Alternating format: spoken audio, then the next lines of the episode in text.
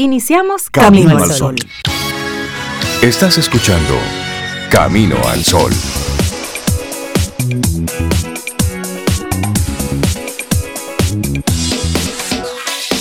Muy buenos días. Hola Rey, hola Cintia, muy buenos días para ti también, Cintia, Laurilla y nuestros amigos y amigas que ya están con nosotros. ¿Cómo les ha tratado la lluvia? Por aquí llovió ayer casi todo el día. Ha llovido mucho en estos días. Buenos días, hola Sobe, Rey, Laura. Hola. Y buenos días a ustedes, Camino al Sol oyentes. Los que están de fiesta son las plantitas, todo, todo lo que es verde, que realmente estaba necesitando un poquito de esa ayuda. Está todo precioso, renaciendo. Yo personalmente te diré que me están saliendo matitas que yo no recordaba que había sembrado y que se habían marchitado y que quedó por ahí alguna semillita que hizo que renacieran. Y por ahí tengo tomates, por ahí tengo ajimorrones. Tomates, ah, pero tú tienes tu Comenzando a subir, sí, tengo lirios. Ajimorrones Yo tengo siete años con una mata y me acabo de enterar que es de lirio rosado.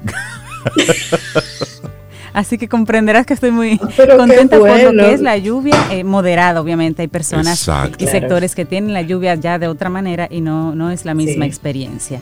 Pero bueno, ¿Y cómo estás? Yo estoy muy bien, súper, súper bien mirando. Qué bueno, qué bueno. Vamos a hacerle la pregunta a nuestros amigos Camino al Sol oyentes también. ¿Cómo, esta lluvia, cómo los trata y cómo están hoy. Y que nos respondan a través del 849-785-1110. ¿Cómo, ¿Cómo están? ¿Cómo, ¿Cómo va la vida? ¿Qué, ¿Qué les parece esto del toque de queda extendido hasta el 16 de junio? Pero por otro lado. Yo te digo, profe, profe, yo te ah, digo, yo a mí me parece muy bien. De hecho, de verdad insisto que pudo haber sido un poquito más restringido. Y si tomamos en cuenta el, titular que sale hoy, por ejemplo, en el periódico Diario Libre, donde dice que el oxígeno comienza a escasear en medio de la peor crisis de coronavirus. Bueno, pues señores, son palabras mayores, así que estoy de acuerdo con, contigo, Zoe, de que a lo mejor pudo haber sido todavía un poquitito más cerrado.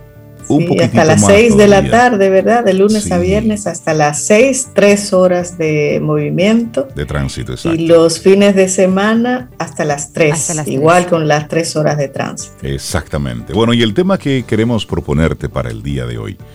No midas tu camino por el de los demás. El que estás caminando ese es tuyo y lo llevas a tu propio ritmo. Me gusta eso. Oye, si uno aplicara eso, uno fuera como más feliz. Dejar de estar mirando para estar mira, ahí viene Rey, allá va Cintia adelante. Yo creo que esa frase Yo creo que esa frase debería salir cuando tú comienzas a sacar una red social, a crear tu perfil para crear una red social. Debe decirte eso como un consejo, mira eh, en las redes, no miras tu camino por el de los demás y viceversa, no miras el de más y los compares con el tuyo, porque mira, eso no es fácil, la verdad. Hay una actitud que acompaña el tema del día de hoy, como siempre. La actitud Camino al Sol de hoy, lo que vaya contigo. Toma, asume, involúcrate en lo que vaya contigo y puedas manejar. Me gusta eso, lo que vaya contigo. de tu camino. Tú conectar con esa, con ese sentir, con ese sentimiento. Ayer veía a un gurú y decía, él decía, bueno, es que a nadie tú puedes darle el privilegio de decidir sobre lo que tú sientas en un momento. ¿Quién se molesta? No es el otro que te molesta, eres tú que te molesta. Cuando algo, cuando alguien hace algo que a ti no te, no te gusta, no es el otro. El tema está es en ti. Y luego terminaba dice, haciendo una reflexión. ¿Por qué tú le das al otro el privilegio de decidir sobre tu vida. Dice él, personalmente, yo no permito, yo no le regalo ese privilegio a nadie, porque es el único que yo tengo. Eso requiere mucha conciencia, mucha, mucho, mucho autocontrol, Rey, porque es de humanos reaccionar. Eso requiere que tú te conozcas y que tú te pongas en ese otro zapato y digas, no, a lo mejor esa persona hoy tiene un mal día, no es personal, no es conmigo, fue, que, fue a mí que me encontró en el camino, digamos, pero eso requiere un crecimiento de la persona para que asuma esa actitud. Ahora la invitación es esa, a que crezcamos, porque... Y, lo, y para reforzar lo que dice Rey, igual yo he oído algunas personas así medio gurú que estudian el comportamiento humano, las energías y todo eso, y, constantemente oigo, oigo que dicen, es que los demás son tu espejo. Si algo me molesta de Rey, no es Rey, soy yo que tengo que revisar. ¿Qué de Rey tengo yo que a mí me molesta? Que, resalta tanto. Los demás son mi espejo. Exacto, que resalta tanto entonces que, que, lo veo ahí reflejado en el otro. Sí, pero soy yo. Por eso, Ayer leía sobre, bueno, no un gurú, pero sí leía en un pequeño libro así rápido, de esos que tú encuentras en tres minutos en el pasillo. Y hablaba este libro de que las personas no necesariamente envidian lo material, o, mejor dicho, parafraseado diferente, que no solamente lo material se envidia, que hay personas que envidian tu alegría de vivir, hay personas que envidian tu, personalidad, tu chispa, tus, los que son esos elementos que no son materiales, sino que forman parte de tu ser y que también pues dejes de medirte precisamente como el como decía el tema dice el tema del día de hoy, que dejes de medirte por lo que el otro es o deja de ser. Si una persona te resulta atractiva por su, por su calidez o por su alegría de vivir, encuentra tú en tu vida esos motivos, esas cosas que te puedan hacer a ti también una persona con, con alegría de vivir, porque algo debes tener que te dé alegría en tu vida. Por supuesto. Es conectar, conectar con ese sentimiento. Así es que de esa forma arrancamos nuestro programa Camino al Sol. Estamos a través de estación 97.7 FM, conectamos a través de caminoalsol.do. Así es que buenos días y la bienvenida a los que conectan con nosotros a través de la web, que están ahí conectados en este momento. Y por supuesto, nuestro número de teléfono de WhatsApp, el 849-785-1110. Así es que buenos días y arrancamos Camino al Sol. Laboratorio Patria Rivas presenta En Camino al Sol, la reflexión del día.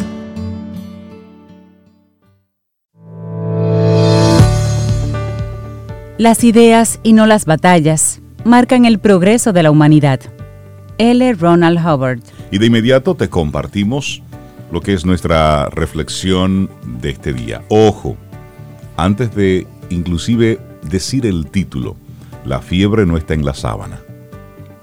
Con esta frase, entonces sí les comparto el título de esta reflexión. ¿Éramos más felices sin redes sociales? Una buena pregunta eso. El uso de las redes sociales está totalmente implantado en nuestra rutina diaria. Unos más que otros lo tenemos implantado, pero está. Tras unos años formando parte de nuestra vida y más allá de los datos e información que nos aportan, en esta reflexión, eso, como decía Rey, vamos a preguntarnos, ¿éramos más felices? ¿Éramos más felices sin redes sociales? Y la verdad es que si reflexionamos respecto a todo lo que hemos aprendido con las redes sociales, podríamos decir que han sido por un tiempo una buenísima fuente de información alternativa. Sin embargo, la pregunta va más allá de la funcionalidad y su utilidad. Con cualquier invento tecnológico que añadimos a nuestra rutina, tenemos que analizar si está sirviendo para hacernos sentir mejor, si ha optimizado nuestras relaciones cambiando rutinas desadaptativas o si nos produce bienestar utilizarlas. Después de varios años utilizándolas, es conveniente pararnos a pensar en todo lo que nos ha traído, lo que nos ha robado, en todo lo que nos ha ayudado o en lo que no nos ha ayudado en lo personal y en lo profesional. Nos preguntamos, por tanto, en esta reflexión, ¿éramos más felices sin redes sociales? Vuelve la pregunta. Y la respuesta será diferente para cada uno de nosotros, pero reflexionar sobre algunos puntos puede ayudarnos a contestarla. Y ahí vamos. Así es, bueno, pues la gente usa las redes sociales para desahogarse. La desventaja de esto es que nuestros feeds a menudo se asemejan a un flujo interminable de estrés. En 2015, los investigadores del Pew Research Center con sede en Washington, D.C., buscaron averiguar si las redes sociales inducen más al estrés del que alivian. En la encuesta, 1.800 personas, las mujeres informaron estar más estresadas que los hombres se descubrió que Twitter era un contribuyente significativo al estrés. Pero hablemos un poco del estado anímico y las redes sociales hoy. Sí, claro. Si nos paramos a pensar en muchas publicaciones que hemos visto, numerosas de ellas no la esperábamos o nos han afectado negativamente. Las buenas noticias sobre algo de nuestra vida o de nuestros amigos y familia se comunican de otra forma. Por tanto, ¿Qué estamos buscando? ¿Compararnos compararnos con los demás, como decía Cintia, y el principio de, nuestra, de nuestro tema de hoy, conseguir encontrar gente afín con nuestra forma de pensar. Compararse con los demás siempre conduce a frustración, porque siempre nos comparamos con los logros ajenos. Encontrar gente afín a nuestros ideales es inspirador, pero ¿realmente podemos ir con ellos a tomar un café o llamarlos algún día por teléfono? Esto puede ocurrir, pero seguro que el tiempo invertido en redes sociales es muchísimo mayor que el acompañamiento real y humano en nuestras vidas. Y más allá de los datos concretos, vuelve la pregunta, ¿éramos más felices? El fin de esta reflexión, cuyo título es esta pregunta tan abierta, es básicamente para reflexionar si las redes sociales, en tu caso particular, Camino al Sol Oyente, en el mío, en el de Soba, en el de Rey, han contribuido a nuestro bienestar y si también observamos esa mejora en la sociedad en general. Tras unos años utilizándolas, podemos fijarnos entonces en algunos indicadores. Una pregunta adicional. ¿Han mejorado las redes sociales nuestras relaciones íntimas? ¿Han combatido nuestra soledad?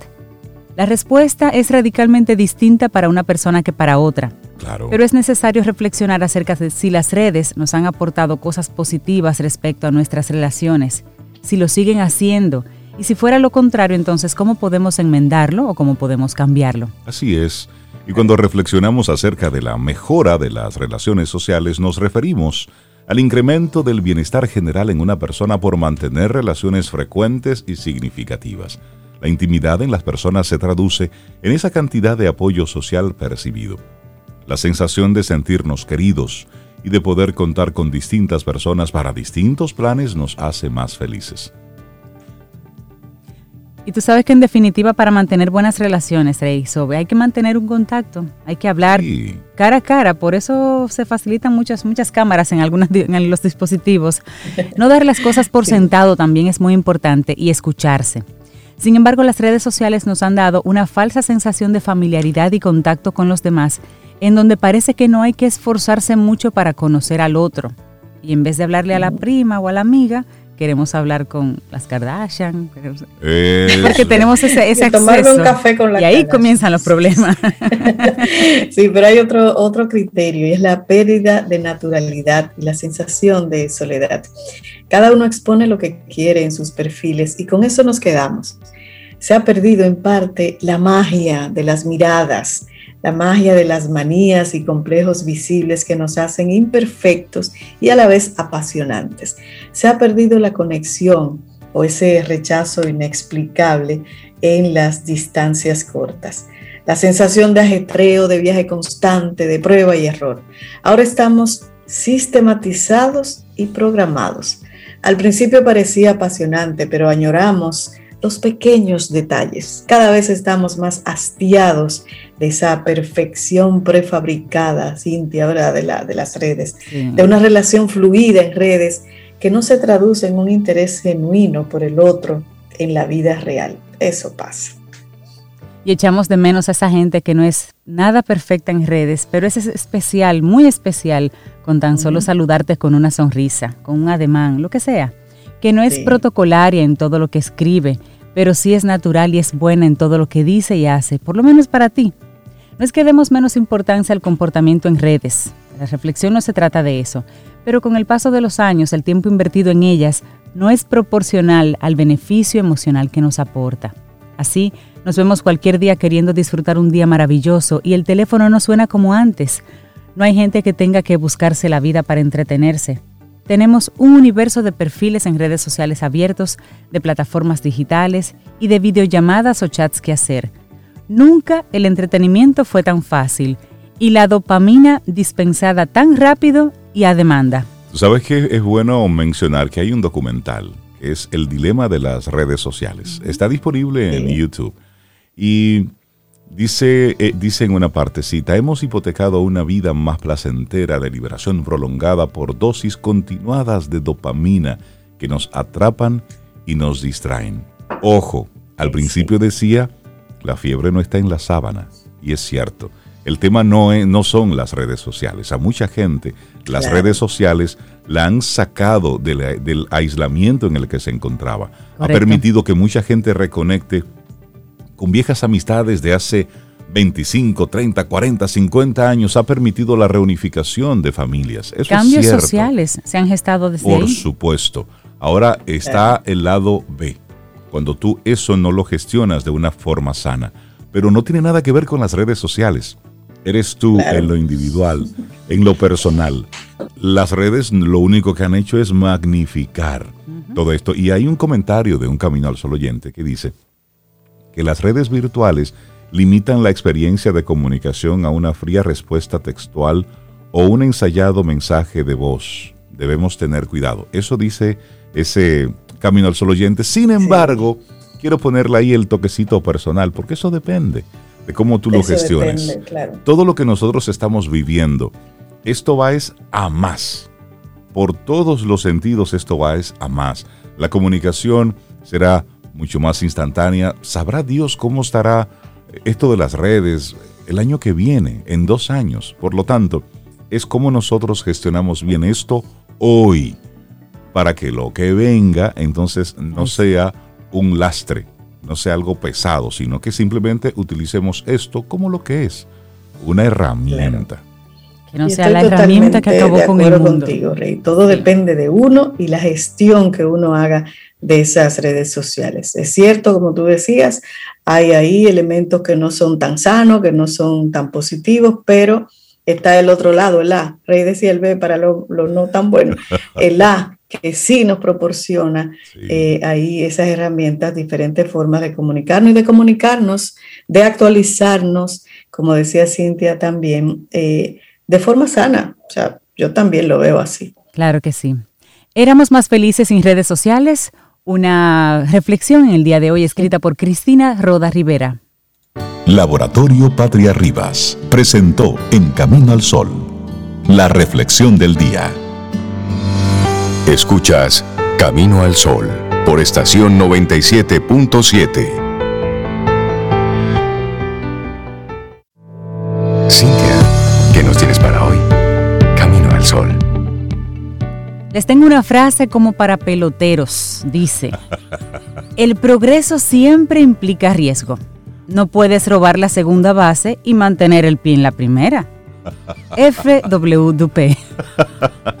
Qué buena frase.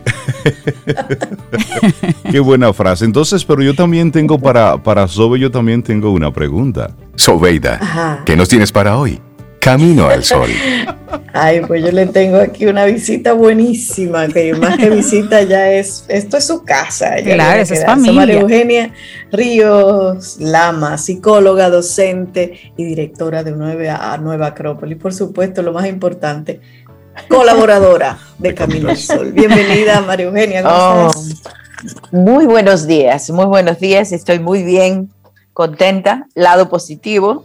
Así es. Qué bueno, qué bueno. estaba hasta bailando. Hola, Maru. Sí, Sí, es sí, pegajosa, sí, porque hay que decirte. empezar así. Ah, Mira, eh, yo, yo, aunque pasen los años, no sé, aunque pase el tiempo, te tengo que decir, yo todas las veces añoro estar aquí, ¿eh? Qué Qué bueno. Añoro. O sea, no, a mí no me ha cansado para nada. Al contrario, al contrario, yo me siento muy bien transmitiendo y, es- y compartiendo con todos. Eso nos llena de, de muchísima alegría. Y, y se nota muy bien cuando, cuando estamos entonces eh, aquí contigo. Ahí está Thor saludándonos. Saludándonos Sí, a todos. comunidad, sí, sí, porque sí, esto es una comunidad. Eso, eh, Eso, es me encanta de chévere. nosotros, los colaboradores. Todos tenemos nuestra mascotica Claro. que participan también en Camino al Sol. Sí, y además es que y está muy conectado con el tema que vamos a compartir con María Eugenia hoy, que es la estabilidad en las crisis. Las mascotas dan estabilidad. Es decir, cuando tú llegas a casa con una locura, pues, ah, pero él está hoy terrible hoy. Pero No, las ¿tú sabes qué mascotas dan esa pasa? Paz y esa María tranquilidad. Eugenia cambió de horario, Rey, Ajá. y entonces Thor se está Claro. adaptando. Él no entiende qué, qué pasó ahí, que Pero- no era ahora, que era después. Pero cierto, dan estabilidad en la, en la crisis. Y sabes que nos comparte Mari Padilla. Ella dice, me ha gustado su reflexión, la que hacíamos hace un momentito sobre las redes sociales. Decía, considero que las redes sociales son por una parte beneficiosa, por otra no. Se ha perdido el contacto de una llamada, Ahora todo es por WhatsApp. Anda, la Se ha correa, la perdido correa, la correa. Muchas cosas. Hay que buscar la correa, Marus, definitivamente. Pero las redes, y sigue diciendo Mari, las redes me gustan más para informarme. Así no se refleja la autenticidad de la persona. Eso dice Mari Padilla y me parece muy, muy acertado. Bien, mal, es como tú lo gestiones. Y además, ¿sabes qué? Las redes sociales tienen algo bien interesante. Y es que tú tienes el veto de saber cuándo utilizarla, cuándo Exacto. publicar, cuándo no publicar, cuándo, ¿Qué publicar? Cuándo pertenecer a una red, cuándo no pertenecer. Por lo ¿Y tanto, qué leer y qué no leer? y exacto, por lo tanto, todo el estrés que me genera las redes sociales, mire, vamos a llamar eso por su nombre, es usted el que abre su celular con su mano suya, con su dedo suyo, el celular que compró usted. Fue usted el que abrió de manera graciosa una red social. Así es que es usted el que le da a seguir a ciertas cuentas. Es usted el que elige el momento del día en que va a estar leyendo todo ese contenido. Por lo tanto, las redes sociales, basta ya de satanizarlos. Eso es una herramienta. Ahora, Claro. tú, en lo individual, ¿cómo estás gestionando eso? Ah, sientes que estás perdiendo el tiempo, pero eso no es problema de las redes, eso es un contenido. Eso es como que digamos que el televisor es el culpable. Si tú te pasas el día entero viendo series de Netflix, por ejemplo, Netflix es el culpable. No, es usted que se sienta 24 horas ahí a desperdiciar el tiempo. Autocontrol, palabra clave, Entonces, autocontrol, autogestión. Autogestión. Claro. Ahí está Así todo, es. en todo. Eso Eso aplica para todo. Para todo aplica eso. Así es que, eso, ya, me lo quité. Mm, Listo. Así es que, por cierto, los que me mandaron felicitaciones por Facebook, muchísimas gracias. No las he visto. Tengo tres años que no entro a Facebook, pero en esta semana voy a sacar un momentito para, para entrar, pero muchísimas gracias. De verdad que me enteré. Te di felicidades por Facebook. Ah, gracias. Entonces yo voy a entrar, voy a felicitar a todo el mundo. Chévere, gracias. Pero es que tengo otra. Es que se me olvidó la clave. A mí también. Tengo, tengo que recargar. Maru, malo, estabilidad, estabilidad ante la crisis. Ay, no. Ya dejemos de lado las redes. Yo he sido feliz antes de las redes y después de las redes. Y en las redes, mismo. claro. Una persona con autogestión, Eso eso es personal y una decisión. La estabilidad en la crisis. Y disculpen, Thor, tenía que buscar a alguien que la saque a Thor y No, nos eso, eso, interrumpió. está, eso está bien. Pero pero bueno. tuviste en esta pequeña crisis, si le llamamos crisis, doctor, mantuviste La estabilidad y nosotros también. buscamos Sí, la solución alternativas. Exacto, ya. alternativas. Bueno, este, este tema es de gran magnitud, casi que podemos decir un tema hasta histórico en este momento, porque comprobamos que, que las crisis y el significado que le hemos dado o le han dado muchas personas a las crisis es un significado muy profundo eh, y todavía doloroso. Eso. Pero como filosofía hay que interpretar por crisis algo fuera de sufrimiento, algo fuera de dolor, sino más bien la palabra crisis significa cambio. Estamos entrando en cambios. Claro que nuestro cambio ha sido brusco, pero para quienes no hemos estado preparados, los cambios han parecido y han sido bruscos. Y para quienes hemos ido preparándonos a lo largo de la vida, pues los cambios es propio de los momentos históricos, de la ciclicidad de la vida. Y estos, estas crisis las hemos tenido en todo momento. Hemos tenido crisis económicas, crisis morales, históricas, espirituales. Incluso en la vida hemos tenido un compendio de todo que se han inter- interrelacionado unos con otros y al final hemos tenido una crisis histórica. Importante porque hay muchos cambios simultáneamente.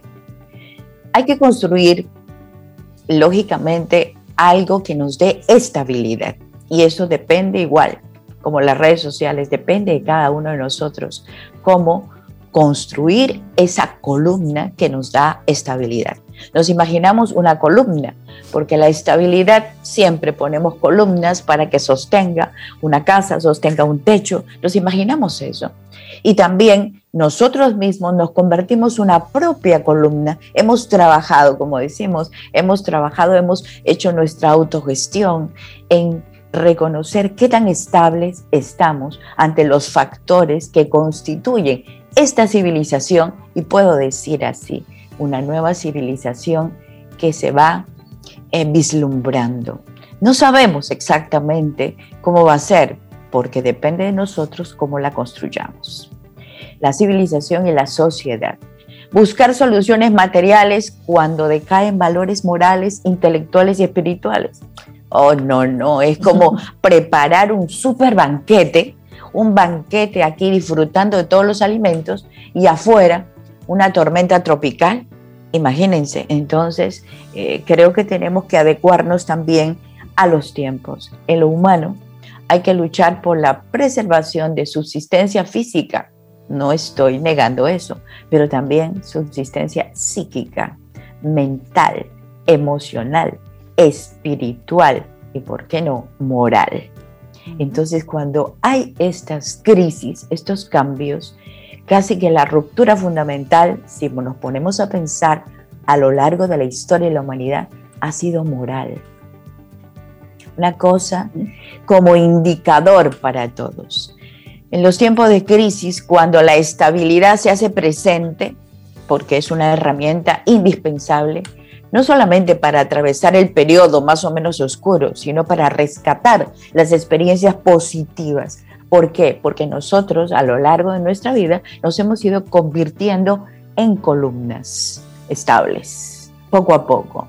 La inestabilidad viene un viento, viene una ráfaga, me golpea, por supuesto, pero yo vuelvo porque soy flexible, vuelvo a esa estabilidad. La estabilidad es flexible, no es Em, paralizarme. Es estable, estabilidad es estable, no paralizable. Según el filósofo, artista y científico Albert Einstein, decía que las crisis es la mejor bendición que puede suceder a la persona, a los países, porque las crisis traen progresos. Vamos, ¿por qué traen progresos? Aparecen muchos factores que debemos cultivar en esta estabilidad. Ya sabemos y hemos hablado de ello como virtudes, como valores, la paciencia, la continuidad, la perseverancia. Pero ahora en época de crisis hace falta otra vez serenidad, tranquilidad, no pasividad, sino serenidad. Un pequeño círculo de tranquilidad para pensar, bien, eso me gustó, para reflexionar, para encontrar la luz y salir de la encrucijada. Y así esos minutos podemos mejorar y llevar, llevar, eh, vamos a decir, apreciar la tormenta desde otro punto de vista.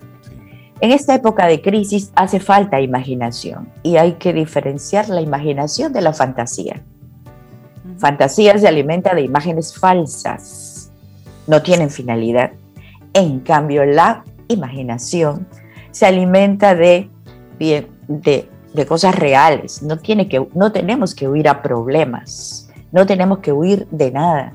La imaginación busca la sabiduría como lo busca un filósofo.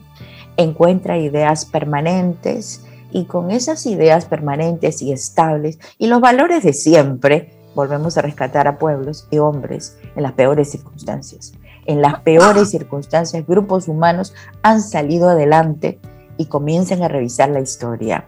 Eso es importante. Yo digo historia porque amo la historia, porque no, así no tenemos que volver a repetir los mismos errores. Importante a pesar de la tecnología. No es un problema de la tecnología, es un asunto humano es un asunto humano.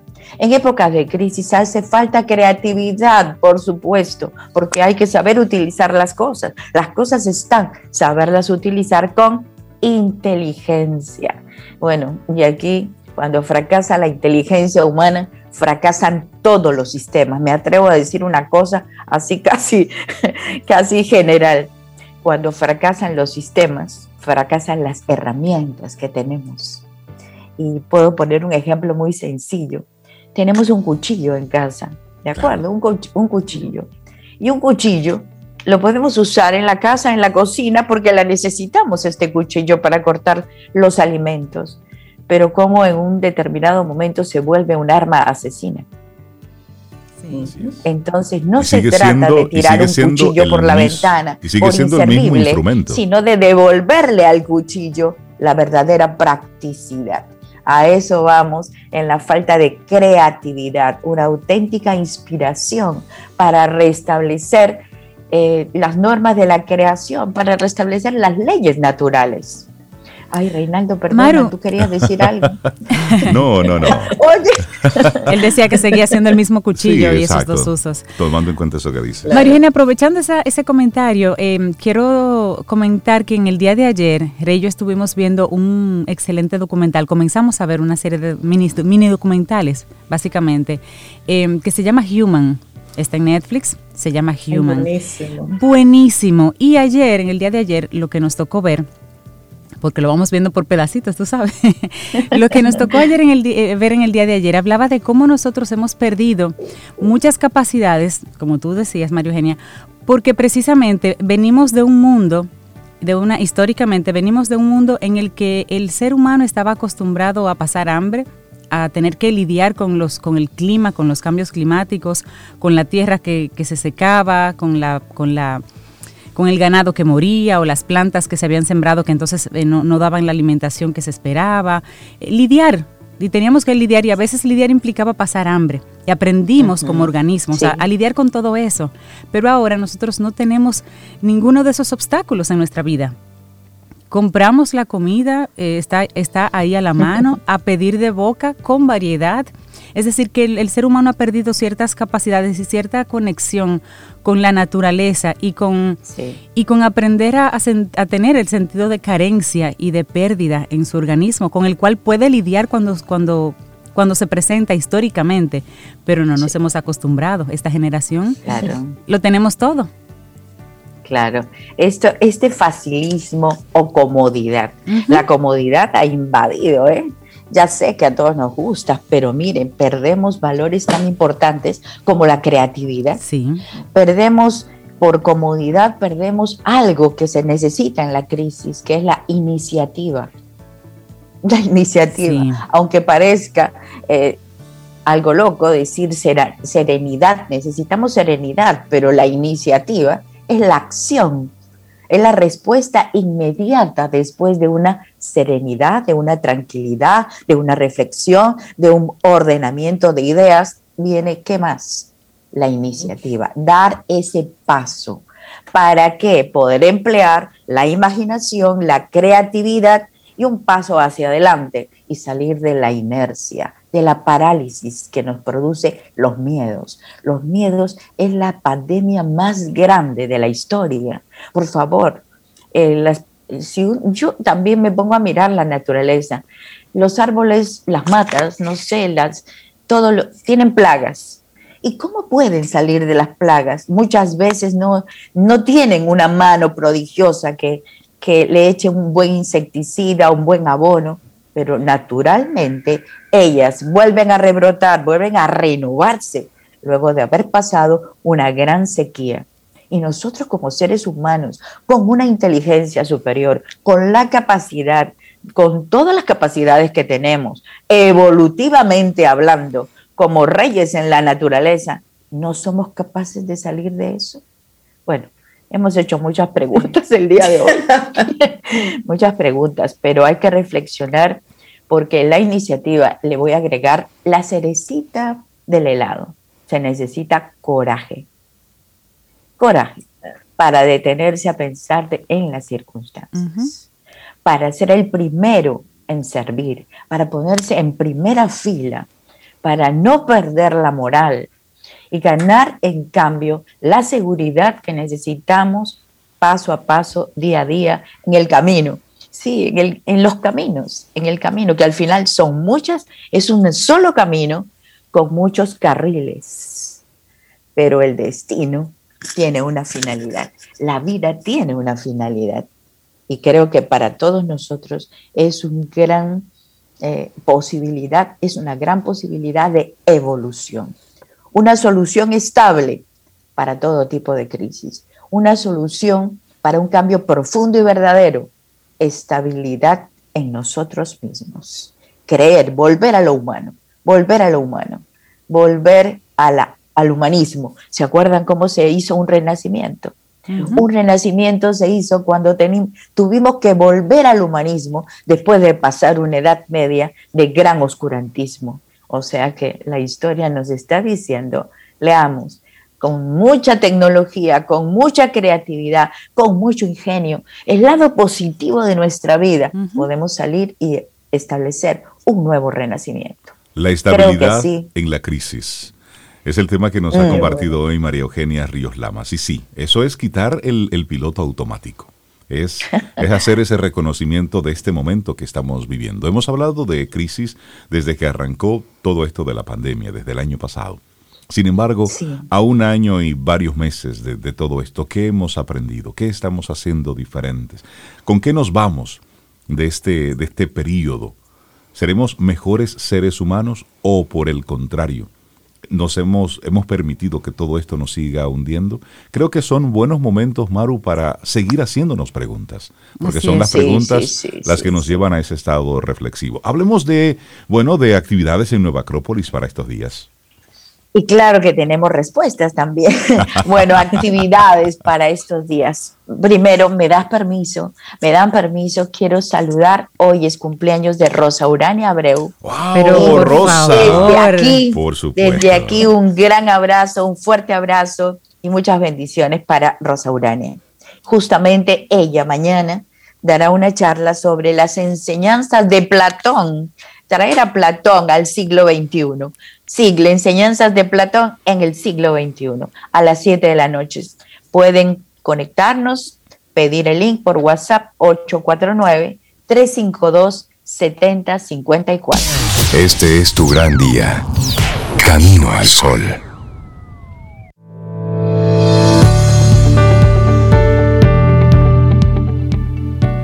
Para progresar no basta actuar hay que saber en qué sentido actuar.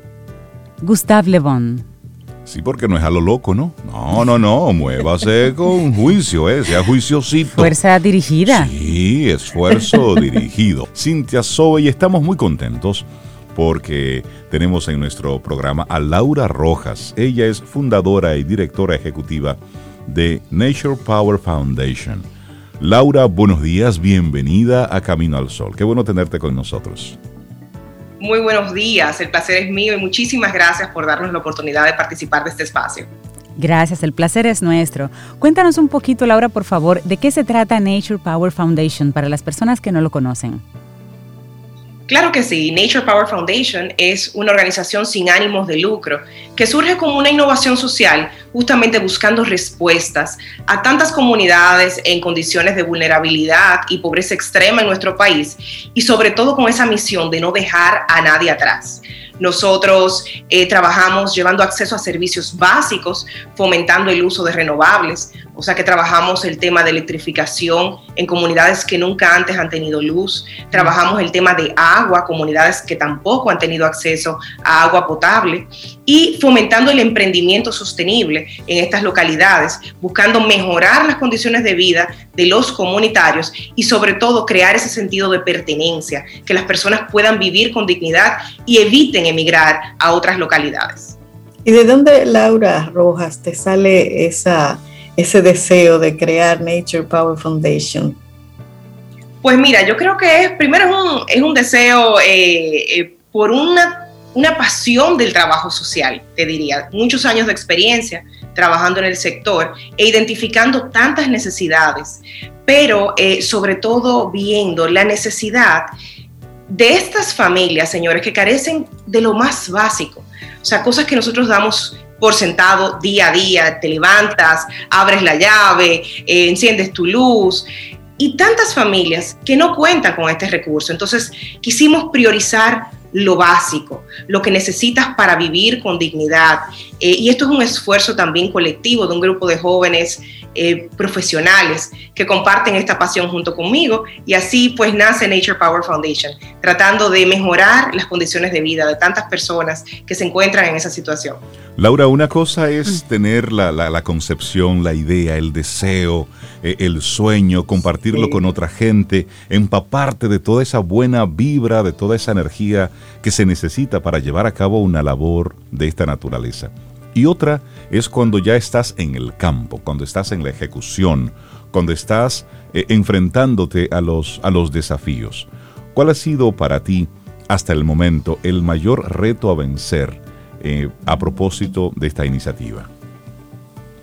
Mira, Reinaldo, te diría que el mayor reto es poder eh, tocar puertas y que esas puertas sean abiertas para poder hacer eh, de esto pues un fin común. Ha sido una ardua labor por varios años presentando propuestas, tocando puertas, pero gracias a Dios hemos eh, recibido en este trayecto tanta ayuda, tanto apoyo y esa visión colectiva de crear desarrollo en nuestras comunidades. Ese ha sido el principal desafío, ¿verdad? Eh, poder llegar, tocar esas puertas, pero una vez han sido abiertas, la verdad que esa satisfacción no tiene precio. A nivel comunitario, eh, yo siempre destaco que es una recarga de baterías. Una cosa es estar aquí en oficina, diseñando el proyecto que ha surgido de la misma comunidad, pero otra cosa es cuando vas allá y te encuentras con esa calidez, con esa fe, con ese agradecimiento del ser humano y ese deseo de realmente trabajar para ver cambios en su comunidad. Así que cada vez que voy a ese trabajo comunitario, que lo hago muy frecuentemente, porque para mí es lo más importante, para mí es una recarga de baterías y una motivación para seguir nuevamente tocando puertas y pues apelando a que podamos todos hacer de esto una causa común. Laura, ¿cuáles son las zonas más vulnerables que tú encontraste cuando estabas ideando todo el proyecto y donde quisiste enfocarte primero? ¿Y qué, qué cuál fue la necesidad puntual que más te marcó en esas comunidades que, elegiste de entrada? Pues mira, nosotros hemos trabajado proyectos eh, a nivel nacional en varias provincias, pero hemos, nos hemos enfocado mucho en nuestros esfuerzos en la región sur, siendo esta la región más pobre de la República Dominicana. En cada una de las comunidades que hemos trabajado hemos encontrado realidades eh, muy adversas, muy crudas. Eh, te diría que la experiencia de ver los niños y las mujeres caminar kilómetros para encontrar un agua eh, que, a, veces tiene gusarapo, mm, agua sucia, y que con esto tienen que bañarse, con esto tienen que hacer la limpieza de sus hogares, cocinar. Entonces tú encontrarte con, con esa realidad el día a día, la verdad que, son, como te decía, motores que te hacen pues trabajar cada día más eh, duro para vencer esas adversidades de esas comunidades. Encontrarte con testimonios de, personas que a los 85 años no habían nunca encendido un bombillo en su vida. Eh, y, gritar cómo se emocionan y dicen, a mi casa llegó Dios, porque sienten que por primera vez eh, han, encontrado esto y cómo le cambia la vida. O sea, uno no se lo imagina porque hemos nacido y hemos vivido todo el tiempo con esta realidad. Pero cuando llegas allí y ves que por primera vez encienden un bombillo o por primera vez reciben agua en su casa o cerca de su casa, la verdad que es una gran bendición que les cambia la vida eh, para siempre. Y eso es aquí, Laura, en República Dominicana. Y te pregunto, porque algunos vivimos en una burbuja que entendemos que eso solamente se da por allá, por África y en esos países lejanos a nosotros. ¿Eso es aquí, en República Dominicana? Eso es aquí en República Dominicana. Te diría que alrededor del 3% de la población aún no cuenta con ningún tipo de acceso a energía en muchas localidades y más de un millón de personas todavía no cuenta con acceso a agua potable. Así que esa es la realidad que nos toca y que si salimos un poquito más allá del Gran Santo Domingo y muchas veces hasta en el Gran Santo Domingo, porque tenemos comunidades aquí que, estamos trabajando para poder eh, construir esos acueductos con ellos y demás, te encuentras con esas realidades que como te digo, para nosotros es lo normal, lo natural, pero llegar allí y ver que esa es la realidad de ellos, eh, son cosas que definitivamente te mueven y te hacen trabajar como te decía, para que nadie se quede atrás. Esto es un derecho y debemos de todos juntos pues, poder vencer esas adversidades que tenemos como nación. Estamos conversando con Laura Rojas, ella es fundadora y directora ejecutiva de Nature Power Foundation. Has hablado de, varias iniciativas en las que han estado involucrados eh, y, vemos cómo te toca mucho en lo emocional. Has recibido también apoyo de diferentes eh, embajadas. ¿Cuáles son entonces esos proyectos puntuales y esos apoyos puntuales que estás recibiendo y en cuáles comunidades están trabajando ustedes? Mira, actualmente estamos trabajando en la provincia de San Juan de la Maguana, estamos en Asua, estamos en Elías Piña, con proyectos diversos de construcción de acueducto, de electrificación y de emprendimientos, ¿verdad? Rurales.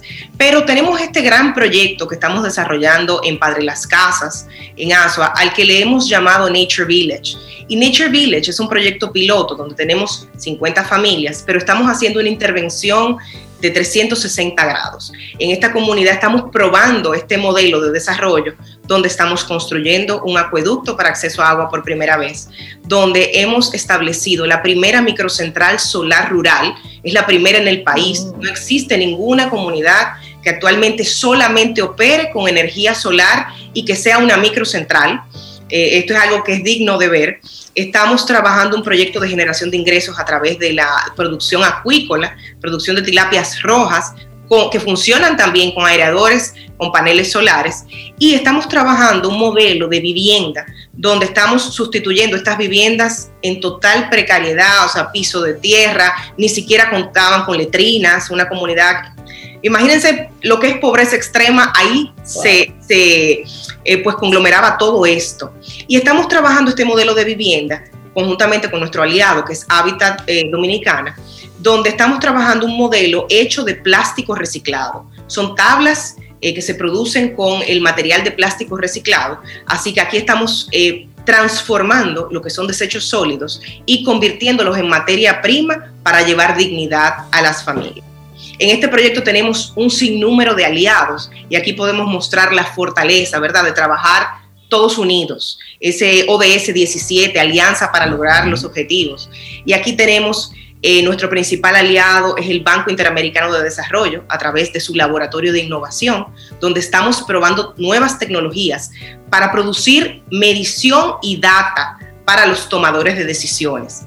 Tenemos aquí un sinnúmero de embajadas, como es la Embajada de Alemania, quien fue nuestro primer aliado para el tema de paneles solares, tenemos la Embajada de Canadá, tenemos al PNUD a través del programa de pequeños subsidios, tenemos al sector privado como es el Banreservas, como es Fundación Propagás, tenemos, eh, bueno, una nueva eh, empresa que se suma con un componente muy interesante que es el acceso al Internet, al Wi-Fi, que es Altis. Eh, tenemos donantes individuales, tenemos donantes internacionales. Eh, no quisiera dejar a nadie, ¿verdad? Que no, no se me escape nadie. Eh, pero tenemos a una fundación que ha sido nuestra fundación hermana, Fundacep, eh, que preside el obispo de la zona. Y bueno, un sinnúmero de aliados que gracias a ellos todo esto ha sido posible. Cada quien aportando desde su realidad, desde su posibilidad, desde su expertise.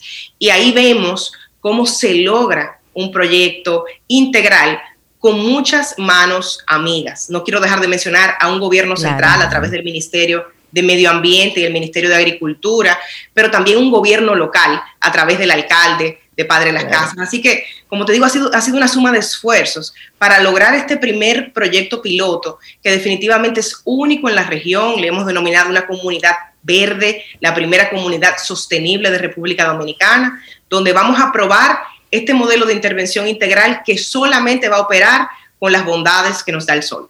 Buenísimo. Laura Rojas de Nature Power Foundation. Eh, Toda mucha... esa colaboración, Rey, es, fruto de, gente con buenas intenciones y viendo esos esfuerzos bien encausados y bien organizados y estructurados que tiene Laura.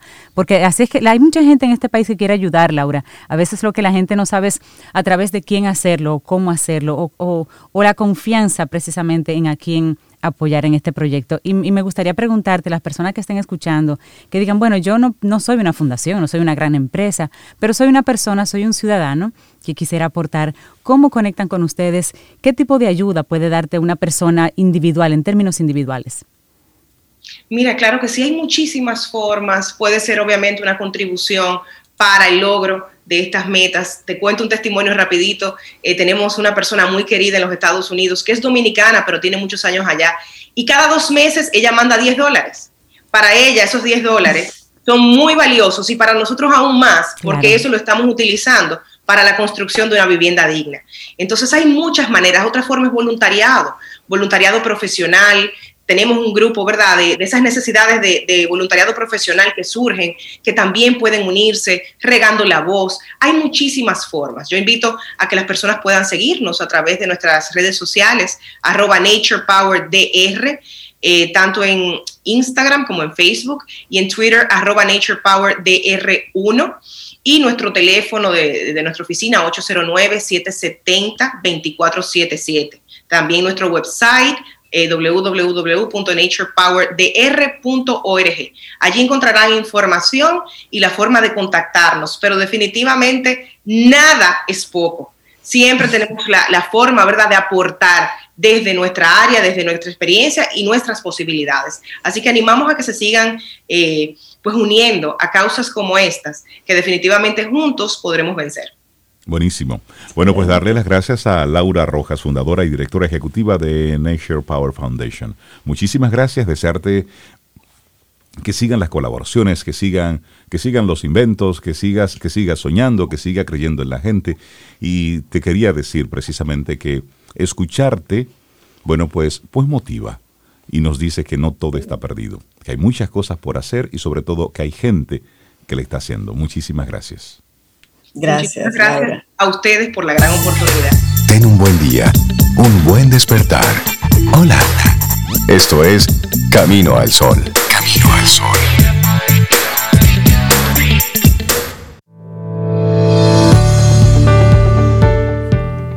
Nuestra siguiente frase, Marie Curie, dice, El camino del progreso no es ni rápido ni fácil. ¿Y a quién tenemos en este momento, Cintia Sobe?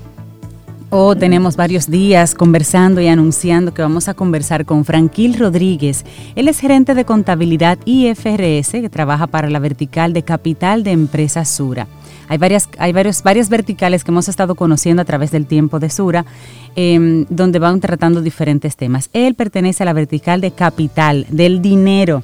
Por eso vamos a conversar con él sobre pros y contras de acudir a un inversionista o a una financiera para el crecimiento de tu empresa.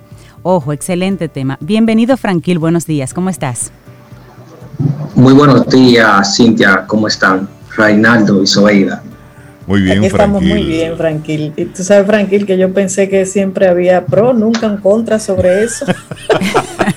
Hay que firmar papel. Lo bueno de las finanzas es que no todo es blanco y negro, siempre hay matices. O sea, todo va a depender del momento en el que, en el que esté tu negocio y para saber a dónde acudir para financiar mi crecimiento. Buenísimo. Claro, Y bueno, tomando como punto de partida eso que, que dices, ¿qué es lo más conveniente para el crecimiento de mi negocio? ¿Un socio inversionista o un apoyo financiero? Es decir, Sobeida, tengo esta idea, préstame algo. O ir a la banca, ir a una financiera y decirle, miren, tengo esta idea, necesito dinero. Bueno, eh, en primer lugar, eh, puedes hacer una mezcla de ambos, pero dependiendo de la idea que tenga Sobeida y la propuesta que usted le haga, puede ser que mi negocio sea lo suficiente para yo hacer un crecimiento, o sea, para yo crecer. Pero también puede ser que tenga una ventaja y una desventaja el hacer una mezcla de ambos o irme con uno solo. Entonces ahí va a depender de muchas cosas. Podemos hablar un poquito entonces de qué elementos dependería una decisión o la otra. Por, ejemplo, eh, si tú vas a una financiera eh, o a un, banco, eh, el banco no tiene paciencia, que es lo que tendría un inversionista. El banco va a querer que tú le pagues cada mes la parte del capital y la parte del interés. Mi dinero. Por otro lado, el inversionista es un poco más paciente. El inversionista ah, está asumiendo un riesgo contigo, no te va a exigir el dinero de un día para otro. Por eso ahí puede ser un poco más ventajoso lo de el inversionista, que puede ser un amigo, puede ser una persona que conoce o que alguien te refiere. La ventaja que tiene el ir a la banca es que tú vas a tener un apoyo en el sentido de que esos intereses te lo puede deducir de los impuestos que vas a pagar. O sea que a pesar de que tienes una tasa de interés que debes de pagar, debes a eso quitarle la tasa impositiva. Entonces ahí va a tener una, una ventaja con, con la parte del financiamiento. Es que desde que tú sales con una idea y vendes 10 pesos, entra la banca, los impuestos y todo es increíble. Sí, eh, eh, lo neurálgico aquí es si tú tienes los, el suficiente flujo de caja para poder contrarrestar cualquier imprevisto. Entonces, si tú evalúas tu negocio hoy y tú ves que tienes suficiente dinero para pagarte a ti mismo, es decir, tú eres el primer inversionista de tu negocio. Entonces, si ya tú tienes un flujo de dinero que te permite, tú esa inversión que realizaste al inicio, tener un retorno igual o un poco, digamos, menor, y ahí tú puedes evaluar, ok, quiero otra sucursal o necesito poner otra sucursal para que mi negocio crezca. Entonces ahí sí uno hace una evaluación de la cuál sería la mejor mezcla de o ir a la banca 100% o tomar 75% de financiamiento y yo uso el 25% de mi propio dinero para hacer que mi negocio crezca. O puede ser 50-50. Todo va a depender del momento en que estés, la idea que tengas y eh, digamos, la tasa de impuestos que está en el momento, la tasa de interés y otros factores. En esa misma línea, y me, surge hacerte esta, pregunta porque sé que es eh, el dolor de cabeza de muchos emprendedores. Ok, puedo ir a la banca, pero tengo en mi entorno algún amigo, algún familiar, alguna persona que me ha dicho, mira, yo tengo dinero disponible y tú no tienes una idea por ahí. Sí, eso ocurre, eso pasa.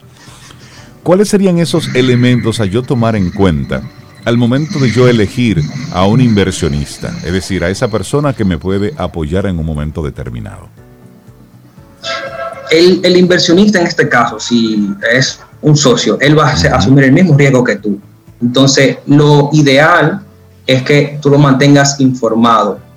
Lo ideal es que él tenga plena confianza en ti y que, por ejemplo, si tú le muestras resultados que no son los esperados, tú debes ser lo suficientemente, eh, digamos, seguro, debes estar seguro de que, que no se preocupe de que el negocio va a crecer. Entonces, al momento de tú elegir un socio, lo importante es que él sea prácticamente, digamos que como un contador es para un emprendedor, un abogado, sea tu socio, tu amigo, una persona que conozca realmente cuáles son los riesgos de tu negocio, qué cosas pueden suceder y que tú le garantices a él que, digamos, con un periodo de cinco años de que tú le vas a, a generar rendimientos. Tranquil, y si por ejemplo la persona que quiere hacer crecer su negocio no tiene dinero, definitivamente no tiene dinero y necesita que alguien eh, recurra en su auxilio, pero yo no quiero darle acciones, yo no quiero darle participación en mi empresa, yo, quiero que me preste el dinero a cambio de, un, de, una, de una tasa, digamos, pero el banco me requiere mucho papeleo. Tengo una persona o conozco una persona que me lo puede prestar sin todo ese papeleo, pero la tasa es más alta.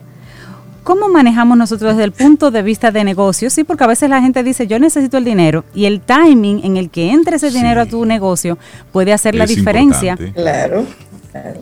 Claro, ese es uno de los riesgos principales de tú tomar financiamiento de lo que es un independiente, una persona.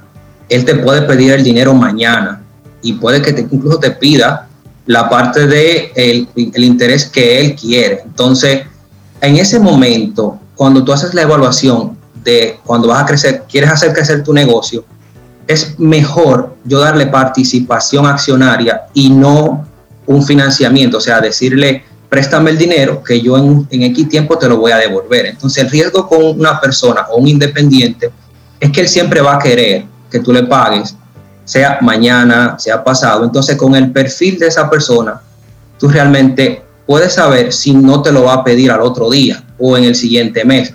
Entonces, tanto como yo debo rendirle informe a la persona que me presta, yo debo saber el perfil de la persona que me va a prestar el dinero para yo saber a qué abstenerme o el riesgo que estoy asumiendo con quien está eh, prestándome eh, el financiamiento, o sea, quién está financiando las operaciones del negocio. Es verdad, sí, saber a quién le tomamos préstamo. No porque te presten el dinero tú tienes que tomarlo, hay que saber con quién uno se involucra. porque de repente como decía Frankie, a veces ponen unas tasas, esos préstamos que mira, son... O entonces tú con, tú con tu idea le estás vendiendo tu alma al diablo. Exactamente. y por ejemplo, en el, en el, ciclo de los negocios, eh, llega un momento, por ejemplo, los emprendedores, cuando ya ven que su negocio es lo suficientemente rentable, ya quieren expandirse, eh, mi recomendación es que mejor lo hagan con una persona que sea de su entorno, que conozca, que tenga plena confianza en ti, porque eh, mayormente nosotros queremos o llamamos inversionista cualquier persona que de una manera u otra apertura certificado financiero en un banco, que compra bonos, pero no necesariamente es un inversionista como tal porque un inversionista es una persona que asume riesgos mayores a la que tiene una tasa libre de riesgo en el mercado. Exacto. Por ejemplo, el que, el que eh, abre certificado financiero o el que abre bonos, por ejemplo, del Banco Central o del Ministerio de Hacienda, está asumiendo un riesgo que entre comillas es libre porque los gobiernos nunca quiebran, en teoría. Entonces un inversionista es el que toma un riesgo adicional al del mercado o a una tasa libre de riesgo. Es decir, el que invierte en un negocio, pero que quien está invirtiendo lo conoce o que tiene cierta información de hacia dónde va, digamos, las tendencias. Tranquili, cuando tú vas a, requerir financiamiento de algún tipo, sea con un socio inversionista o con un apoyo financiero, muchas pequeñas empresas lo que quieren es, mira, yo tengo esto, yo vendo tanto, pago tanto y me queda tanto. ¿Qué tipo de información o de control uno debería mínimamente tener para poder mostrarle o a un socio inversionista o a alguien que va a darte un apoyo financiero? ¿Qué te van a pedir? ¿Qué te pueden pedir para irlo teniendo a mano? Mira, hay una frase que dice, el dinero es el rey.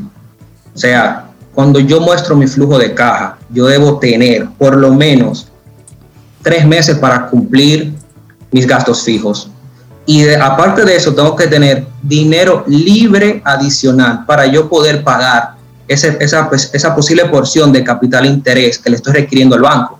Entonces, para yo solicitar un financiamiento, yo no debo ir simplemente, ah, mira mis estados financieros, préstame dinero. No. O sea, uno debe ponerse en la posición del banco. El banco quiere que tú le pagues el interés y el capital. Entonces ellos van a ver, ok, déjame ver tu flujo de efectivo, déjame ver qué tanto flujo libre de caja tú tienes que incluso en muchas ocasiones toman en cuenta el pago de la rentabilidad del mismo negocio. Entonces, si ellos ven que el negocio genera flujo libre, ellos van a estar tranquilos y de una manera u otra te van a, apoyar en, el, financiamiento. Y hablemos un poquitito ahí en esa misma línea de, del poder financiarme en moneda extranjera. ¿Cuál sería el nivel de riesgo que tengo frente a una tasa de cambio respecto a la moneda local versus inyección de moneda extranjera? Hmm. El riesgo ahí es compartido. Digamos que tú tienes el mismo riesgo que tiene la moneda local, que sería el peso dominicano. Aquí va a depender de la capacidad que tenga tu negocio para generar divisas hmm. menos la capacidad que tú tengas para pagarles a tus proveedores en caso de que sean también en monedas extranjeras. Lo ideal aquí, en este caso, es que para tú disminuir tu riesgo, tú tengas también más activos o derechos en dólares, es decir, que tú puedas cobrar tus ingresos en dólares, entonces que tus proveedores tú le puedas pagar en peso dominicano. Ahí tú estás disminuyendo un poquito el riesgo cambiario. Pero hay una desventaja, por ejemplo, imagínense que suceda una pandemia nuevamente, Dios no quiera. En la, en la pandemia, la tasa de cambio o la devaluación de la moneda local fue muy alta relativamente, con una estabilidad que tuvimos por los últimos cinco años. La tasa del dólar se mantuvo relativamente estable. En ese caso, es un poco desventajoso. Entonces, si tu negocio es totalmente en moneda local, no es conveniente porque tu riesgo es muy alto. O sea, no te endeudes en dólares si tu negocio no, no genera tiene la capacidad de producir divisas. Claro, claro, claro. ¿Y cuál sería el impacto, Franquil, de acudir a apoyo financiero para cada proyecto nuevo que tenga en mi empresa? Hay personas que dicen, no, yo tengo dinero, tengo el flujo, tengo bien, pero cada proyecto yo lo financio. Yo no uso del dinero de la empresa, yo lo financio. Mira, hay también un término muy técnico que sería el costo del capital. Entonces, nunca es bueno tú financiarte 100% con el dinero de tu negocio. Siempre es bueno ir, aunque sea en una porción, a la banca a buscar lo que es financiamiento, simplemente por lo que es el escudo fiscal o lo que es el, los intereses que tú vas a pagar, te lo vas a deducir del impuesto. Entonces, eso tiene un costo menor. Entonces, por eso, si tú tienes un dinero que te sobra que, y que puedes utilizar en el crecimiento de tu negocio, no lo uses todo para, para crecer. Ve a la banca o analiza tu estructura de capital para saber qué sería mejor. Si yo usar 50-50 o 75-25 o 25-75, porque así yo voy a tener dinero suficiente también para poder eh, enfrentar cualquier imprevisto. O sea, es mejor de una manera u otra. En el momento que estoy para crecer mi negocio es ir a buscar financiamiento. Y en la banca tú vas generando un historial de crédito, una serie de elementos que después no te dicen, ¿y de dónde salió todo ese dinero? Y no tiene ni un prestamito en el banco. Sí, todo eso se cuestiona. No, y te pueden fiscalizar por eso. Claro, claro. Investigar tu negocio. Y, sobre todo es, es, el uso mismo del, del dinero. Me parece interesante lo que nos está proponiendo hoy Franquil Rodríguez, es decir, los dineros están ahí para usarlo, es, es igual, es una herramienta. ¿Cómo gestionan los grandes inversionistas, las empresas, los dineros? No le tenga miedo a las deudas, no. Lo que tienes es, y ahí Franquil es el experto, es medir los niveles de riesgo, pero no le tenga miedo a eso. Claro, claro, si hay una idea, si tú sabes cómo vas a salir de eso, si tomas un préstamo para una planta eléctrica, no lo gastes después en una jipeta que te gustó más. Eso, porque no es consumo, es inversión, es para hacer crecer la parte productiva. Así es, así es. Interesante. Y las personas que quieran continuar, por ejemplo, una conversación tranquil con, con, ustedes en esa vertical de capital de Empresa Sura, ¿cómo pueden hacerlo? ¿Pueden conectar con ustedes empresarios, emprendedores, clientes de Sura o está abierto al público en general? Bueno, en primera instancia, todo aquel que tenga un negocio con nosotros, sea, una prima, puede contactarnos a través del correo eh, empresasura.com.do. También tenemos WhatsApp, que es el 809-467-8184.